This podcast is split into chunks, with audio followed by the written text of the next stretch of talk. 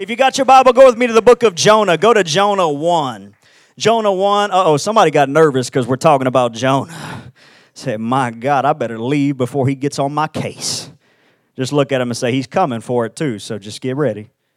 Don't leave. Y'all lighten up. Somebody smile or something. That's the masks. It's the mask. Hey, since we all have these masks on, you're going to have to shout twice as loud because we can't hear nothing. It's all muffled. Shout twice as loud, clap loud so I know you're listening and everybody's on the same page. That's the new mask church. Jonah 1, verse number 1 says this The word of the Lord came to Jonah, son of Amittai Go to the great city of Nineveh and preach against it because its wickedness has come up before me. God says, Jonah, go to Nineveh because Nineveh is acting crazy. Jonah, go preach against Nineveh because they are so wicked, something's got to be done about it. Verse number three. But Jonah ran away from the Lord. How many know when God tells you to do something, it's best to just do it? Come on, raise your hand if you know that's the truth. Don't be running from the Lord. Jonah ran from the Lord and headed to Tarshish, went the complete opposite way. Bible said he went down to Joppa where he found a ship bound for Tarshish. And after paying the fare, he went aboard and sailed for Tarshish to flee from the Lord. Y'all, it's impossible to flee from the Lord. Come on, he's omnipresent. He's everywhere. but Jonah says, I'm going to run from the Lord. That's what he does. Verse number four. Then the Lord sent a great wind on the sea, and such a violent storm arose that the ship threatened to break up. So that's a bad storm. It's so bad, the Bible said the ship threatened to come apart. And all the sailors were afraid, and each cried out to his own God, and they threw the cargo into the sea to lighten the ship. They're panicking. They're trying to figure out maybe we're too heavy. We need to drop some cargo. They're trying to figure out what the issue is. They don't know it's because Jonah's on their boat. But Jonah had gone below deck where he lay down and fell into a deep sleep. And the captain went to him and said, How can you sleep in this? Get up and call on your God. Maybe he'll take notice and save us. Verse 11 and the sea was getting rougher and rougher. So they asked him, What should we do to you to make the sea calm down? Jonah says this Pick me up and throw me into the sea. he says, The only way this storm is going to calm, y'all got to throw me out of the boat. Jonah was brave, y'all. I, I, don't know if I'd have volunteered that little piece of information. the boat might have had to gone down with me on board before I let them know I was the issue. I don't know. That's just me. He says, Throw me into the sea and it will become calm. And I love this. The Bible says in verse 15, they took Jonah and threw him into the sea. They didn't wait, they didn't try to talk Jonah out of it. Jonah, Jonah. Come on, man. We don't have to do this. They didn't negotiate. Jonah said, You got to throw me overboard. And they didn't wait. They said, All right, you going overboard. They threw Jonah overboard. In verse number 17, the Bible says, The Lord provided a huge fish to swallow Jonah. And Jonah was in the belly of the fish for three days and three nights. And if you know Jonah's story, maybe you're unfamiliar with it, it's quite amazing what happens next. The Bible said that Jonah began to pray to God. God heard his prayer right there in that fish's belly. The fish spat Jonah out onto dry land. He goes to Nineveh and he turns that nation upside down for God. I, I want to preach to you tonight, just for a few minutes, a little bit about this story and about Jonah from this thought the residue of what you've been through. The residue of what you've been through. If you're ready for God to rock your world tonight, come on, give Him a praise right here. Clap your hands, shout. Come on, twice as loud through the mask. All right, come on now. It's about to be a good night, y'all. I'm excited. There, there was a movie that came out, and it's hard to believe it's been this long, in 2012. And in this movie that left its mark on our society, really the whole world, this movie is ingrained in pop culture. It changed everything. It's a movie called The Avengers. Come on, have you seen The Avengers? You know what I'm talking about. There's a scene in that first Avengers movie that stuck with me the first time I saw it, and it was amazing. Iron Man, Tony Stark, and if you don't know who Iron Man is, we're going to have an altar call for you after service. Come on, we're going to pray you through and make sure you get saved. Iron Man is in this big battle and he's about to do something crazy and he says to Jarvis which is his little computer friend in his in his iron suit he says to him do you remember the tale of Jonah do y'all remember that line do you remember the tale of Jonah look at the wordage that he uses the tale like it's a fairy tale he says, Do you remember the tale of Jonah? Like it's some made up story. Can I declare to you tonight that Jonah's life, although it's un, it's amazing, it's over the top, it's incredible. Can I declare to you that it's not some fairy tale, but this is a real man who went through some real events? I think we need to understand that what Jonah went through was real. So much so that Jesus even referenced it when talking about himself. He says, just as Jonah was in the belly of the fish for three days and three nights. So is Jesus a liar?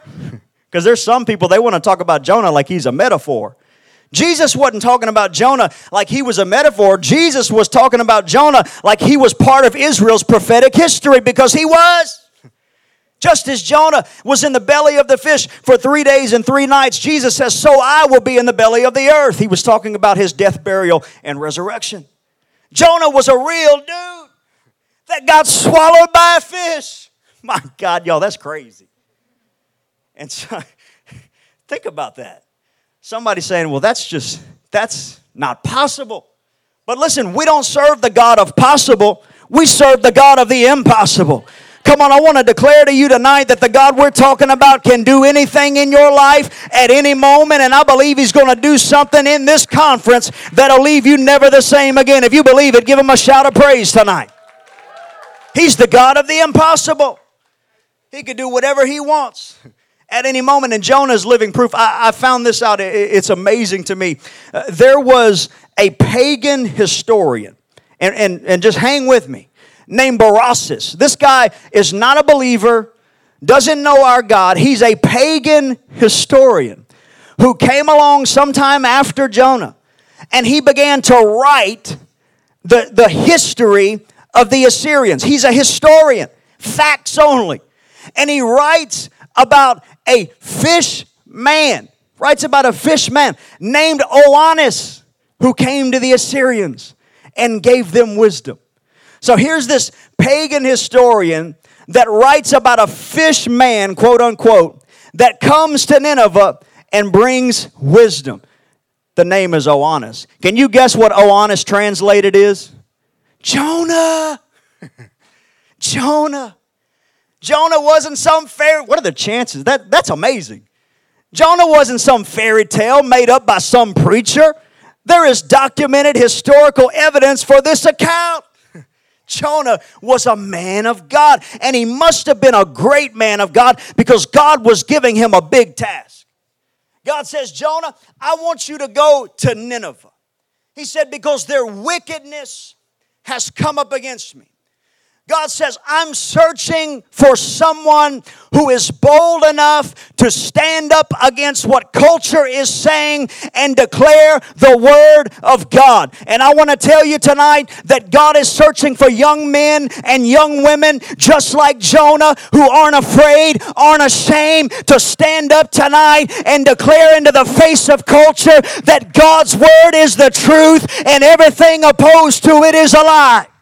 Come on, if you believe that, you ought to give God a clap right here. If you believe that, you ought to give God a shout right here. If you believe that, you ought to wave at your neighbor and say, just come on, that's the truth. I was going to say nudge them, but don't nudge them because Corona. That's the truth. His word is the truth. We got culture telling us all kind of crazy stuff, just like they were in Nineveh. God said that can't happen. Somebody's got to stand up. This is the generation that has to stand up. If you don't stand up, nobody will. If we don't stand up, everybody is lost. But it's on us to stand up in faith and declare the truth of God's word. and God will get you back. He says, I need somebody to go declare the truth of my word to Nineveh. There's only one truth that's God's truth. Everything else is a lie. There's not many ways to heaven, there's one way to heaven. That's Jesus Christ. Come on, if you believe that, say amen.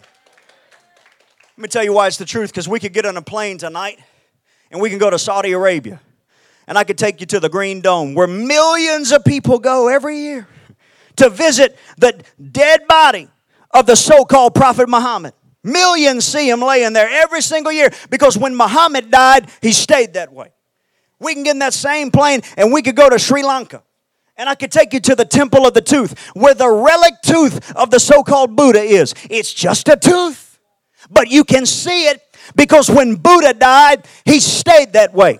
But if we got in that same plane and we went to Israel, I could take you to the tomb where the Romans put Jesus, but you wouldn't see a body because Jesus may have died, but he didn't stay that way. Oh, I've come to declare tonight that the God we're talking about is not dead, he's alive. Come on, and he's looking for a worshiper, he's looking for a praiser, he's looking for a young man, a young woman that'll stand up like Jonah and say, Lord, if you want to use me, come on and use me, Jesus. Jesus. Come on, if that's you, give him a hand clap of praise. If that's you, let him know. Here I am, Jesus. Have your way. The Lord is in this place. He said, Where two or three come together in my name, there I am in the midst. Some of y'all are too quiet. You're going to get loud before we leave. I'm a loud. I'm from Houston, Texas. I'm loud. What's on the inside of you? if you're filled with the Spirit of God, the same power that rose Jesus from the dead is inside of you, and that ought to make you give him a little more than a little patty cake. That ought to make you give him a little bit more than a little whisper. That ought to make him give, oh, I wish somebody would hear me right now. God's looking for a real praiser that's not afraid to get on your feet right now.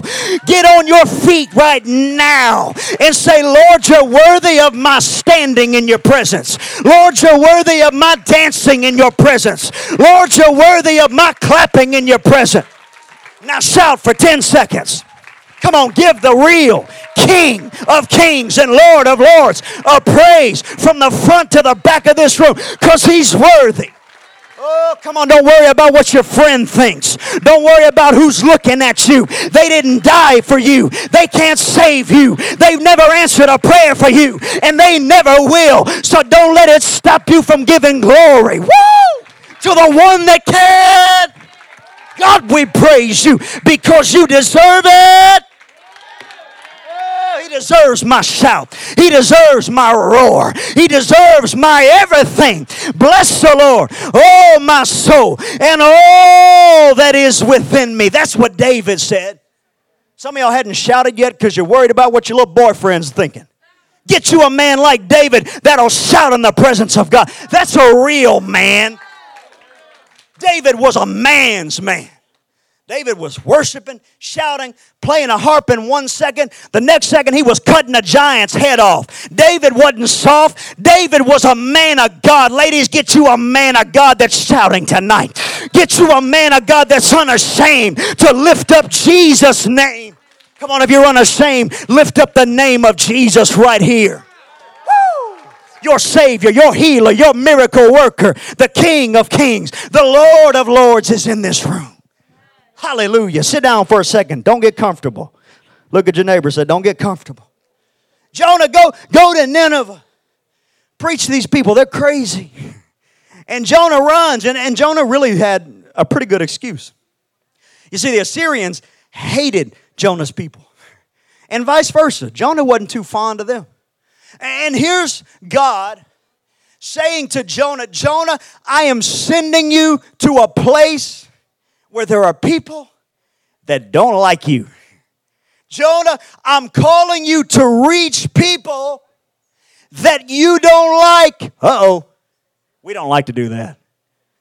God is calling you to the world. That means people you like. That means people you don't like. God is calling you to reach people that may be opposed to you today, but they still deserve the love of God. That's why I don't get into this political nonsense. I don't care if they're left, right, down the middle. I'm going to share the love of God with them. I'm going to preach the word of God to them. I'm going to let them know there's hope. Come on for a hurting and dying world. I'm here to bring Jesus to somebody. You're going to have to minister to people you don't like. You're going to have to minister to people that disagree with you, and that takes boldness. Young people, you got to be bold. God is calling you to step into boldness. I thought about in the book of Acts over and over, the baby church, they prayed for boldness because persecution's coming. Whenever you share God's word, get ready because persecution is coming. That's what Jonah knew, and he was afraid. The Bible said he ran, he tried to run from God. And this is this is so telling about God. The Bible said he runs, and, he, and Jonah says to himself, he says, I'm gonna go to Tarshish. So he goes down to Joppa, which is the port and he buys a ticket and he finds a ship, finds a crew, and they sail out into the bay and then they sail out into the ocean. I want you to notice how far God let Jonah go before he turned him around. Solomon said this There is a way that seems right to a man, but its end leads to destruction. Solomon said, There's a way that seems right to us it's not God's way, but it seems okay to us for a little while. But the end leads to destruction. I love how far God lets Jonah go because God didn't turn him around when he first decided. Jonah said, I'm going to Tarshish. God didn't step in, God let him go to Joppa. God let Jonah get to the port. God let Jonah buy a ticket. He didn't stop him at the ticket booth. Jonah, Turn around right now. He let him get a ticket, spend his money. He, he let him sail out into the, with the ship into the bay. He didn't stop him in the bay. That would have been convenient, less painful. He waited until he gets out into the middle of the ocean. Then God says, All right, I'm going to get my man. See, God will let you live in sin and rebellion for a little while. And it may look like you, you're getting away with it. There's a way that seems right to a man. You may be able to get away with it for a little while, but can I tell you, there's coming a day when that thing's going to come down on your head. God is telling someone it's time to turn around before it's too late tonight. There's a way that seems right to a man, but the end, the end, the end. God lets him. Man, some people, if they would just listen to their parents, to their pastors, to people that love them, if they would just listen to sound advice before they've sacrificed too much, gone too far, spent too much money, wasted their life savings, college tuition, whatever it is, it would save them a lot of pain. And, and I want you to see this. Jonah says, I'm not going to Nineveh. Nineveh was 500 miles from where he was in Joppa. Nineveh, 500 miles. He says, I'm going to Tarshish. Tarshish, if you were to get a map out, Tarshish is 2,500 miles from where he was. So, where God wanted him to go was 500 miles. Where Jonah decided to go was five times further a journey because the journey of disobedience is always harder. The journey of disobedience is always more painful. The journey of disobedience is always greater than the journey of obedience. Whenever you make the decision to not do what God is calling you to do tonight, just know that you're costing yourself and nobody else because that journey is painful. I knew God had called me when I was 18 years old, but I was running from God. I wasn't opposed to Him, but I'd put Him on the back burner, maybe like some of you guys have done. You're not all in at church, you're not all in with the things of God. It's kind of a part of your life, but it's not your life. And listen, there's no there's no one foot in, one foot out. You got to be all in. Jesus doesn't want to be part of your life. He wants to be all of your life. You can't be half and half. I knew He was calling me. I didn't know what He wanted me to do, but I knew I needed to be chasing Him. But I was chasing my own desires, chasing my own path, living wild, reckless, doing whatever I wanted, when I wanted. When I was 18 years old, I found myself sitting in a jail cell with a second degree felony. And in the state of Texas, that's up to 20 years in a state penitentiary. And they wanted me to they wanted to give me every single one of them 20 years. That's what I was looking at. My life was over because I was disobedient. Oh, it was fun for a little while, man. I was partying, I was drunk seven nights a week, I was doing everything imaginable, running.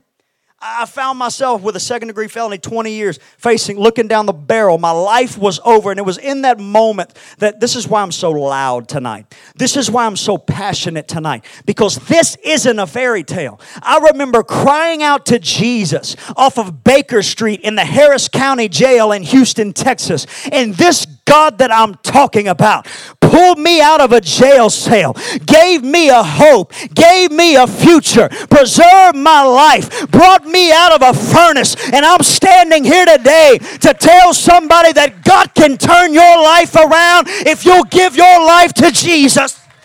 Come on, give God a shout of praise like He can pull you out of a furnace. Give God a shout of praise like He can close the mouth of the lions. I've been there. Jonah, don't wait till you get there to turn around. This is your night to step into your purpose. God did it for me. he can do it for you. Jonah runs from God, gets out into the sea, and the Bible said that a storm begins to pick up because God knows how to turn you around. He knew how to turn me around, He knew how to get my attention. Storm picks up. And it had to be a bad storm because the Bible said that they thought the boat was going to go under. And these are people that are on ships all the time. They're not getting scared over no little bit of wind. This was a bad storm. And the Bible said the boat was about to go under. See this. This is powerful. Jonah is asleep. Look at your neighbor say, He's asleep. Sleep. Jonah was asleep in the storm. He's in rebellion, but he's so comfortable. The ship is falling apart, but he's so comfortable that he's gone to sleep. Sometimes we can get so comfortable in our sin that we become asleep to it. It no longer convicts us. It no longer bothers us. We're used to that lifestyle. And he's he's sleeping in this storm. And I love this. The Bible said that somebody came down and woke him up. Somebody comes down, looks at Jonah's face, and says, Jonah, you better wake up. God brought somebody to this conference to hear this word. It's time to wake up. God brought somebody to this conference to let you know this is your moment to wake up and step into your purpose. Come on, if you believe that tonight, give them a praise. Wake up. I'm thankful for people like that that when I was living in sin were not afraid to tell me I was acting like an idiot. Come on, somebody. I'm thankful for men of God and women of God in my life, pastors and preachers that weren't scared to tell me the truth. Somebody said, Matt, you better wake up. Matt, you better stop living like this. Matt, you bet you better stop sneaking off like that. God's telling somebody, it's time to wake up. You can't play around with these people any longer. Because watch this the Bible said the ship was about to go under. So all of these people let Jonah on their boat. And now, because of this person that they've let come into their lives, their lives are now at risk. Be careful who you've let on your boat. Be careful who you've let come into your life because the people you connect with will either bring you into your purpose or sink you to the depths of destruction. They said, What do we need to do? Jonah says, You got to throw me out of the boat. The Bible said the, the storm calmed when they threw Jonah out.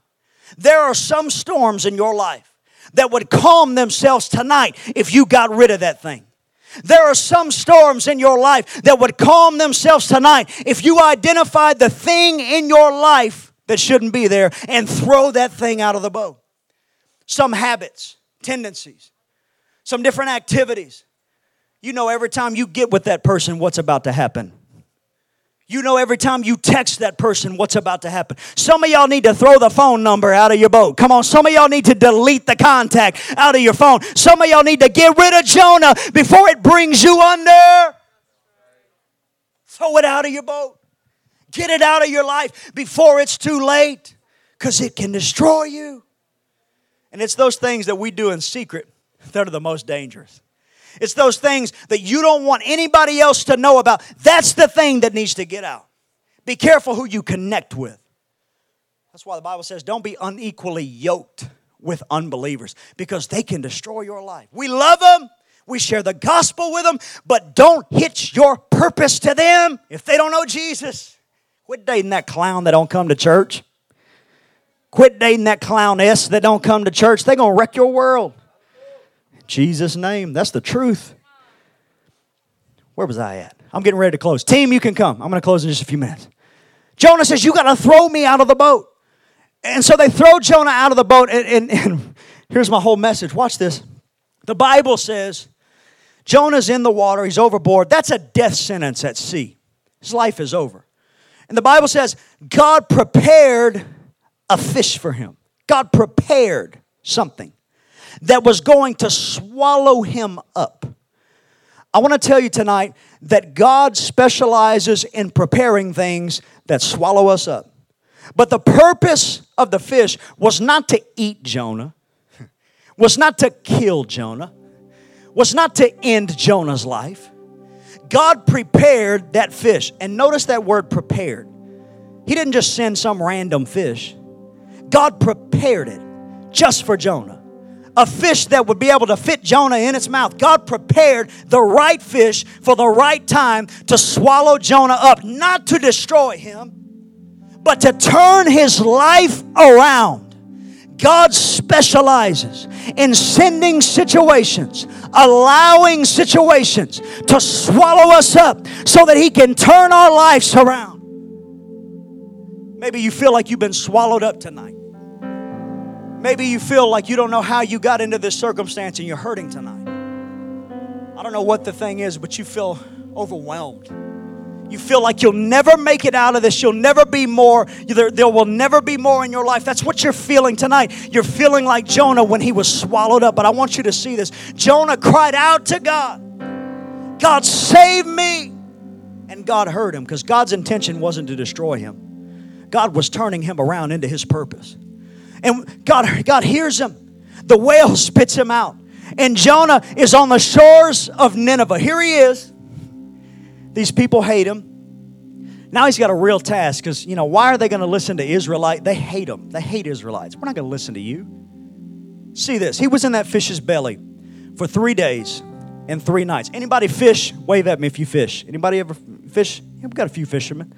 Have you ever cleaned a fish? Filleted a fish? If you've ever filleted a fish, you understand this about a fish's stomach. Their digestive acids are white, totally white. The acid in their stomach that digests their food. So here's Jonah for three days and three nights soaking up this white digestive acid. Anybody hungry? I'm just kidding. Think about this. This is a fact. Whatever comes out of a fish's stomach, it's white. If you ever, you know, pull something out of a fish's stomach after you catch it, it's white. It's bleached. So here comes Jonah to Nineveh, a nation that just happens to worship a fish god named Dagon. And they would have never listened to regular old Israelite Jonah.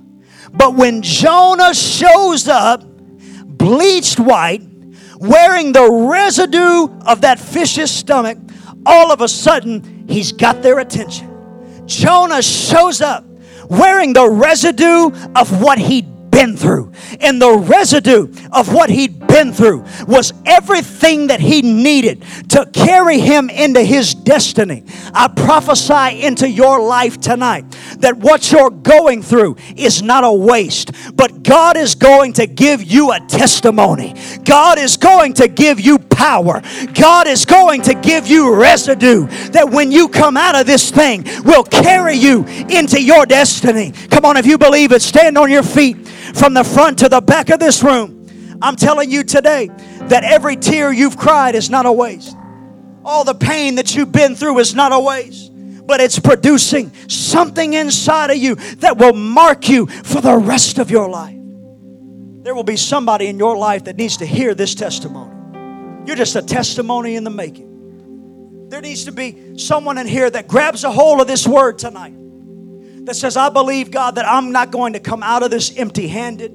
My family, someone, there's a family situation. My family is not coming out of this empty handed, but we're coming out with residue. We're coming out with a testimony. And the residue of what we've been through will carry us into our destiny. I speak it in the name of Jesus. That what God is creating in you during the worst moments will be the most powerful tool you have to change this world. If Jonah had never been in the fish's stomach, he'd have never shaken Nineveh. God knew where he needed to be, He knew where you needed to be tonight. I don't know who I'm talking to, Jonah, but this is your night to wake up, to understand that tomorrow isn't promised to understand that God is calling you not 10 years from now, God is calling you right now. To understand that the situation that has swallowed you up is not the end, but you're going to get something powerful out of this. I'm a walking, talking, breathing testimony that the worst can happen, but God is still able to give you a future. I've got a residue on my life from what I've been through. There's going to be someone that needs to hear about what you've been through. There's going to be someone that needs to hear, man, Jesus can change your life. If you're in this room tonight, Jonah, just close your eyes, everybody in this place. We're getting ready to sing. But as we sing, this is what I want you to do. If you've been running from God, I want you to make this your declaration tonight. God, tonight I turn to you. Tonight I wake up and accept my calling. We're not waiting another month. We're not waiting another year. We're not putting it on the back burner. Father, we're stepping into our purpose tonight. Jonah, if that's you, that's what you need to make your prayer tonight, your declaration tonight. There's someone else, you're in the middle of something that swallowed you up. Maybe your family's been swallowed up by something. This pandemic could have done it. But this isn't the end for y'all. You may have lost a business, but this isn't the end, man. I prophesy whatever you've lost, God is producing something in your life that's greater than anything the enemy has stolen. I declare that over your life. That whatever you lost, what's coming is greater. That God is giving you a residue. God is giving you a blessing for the pain, for the trouble, for everything that you've been through. There's something greater on the other side.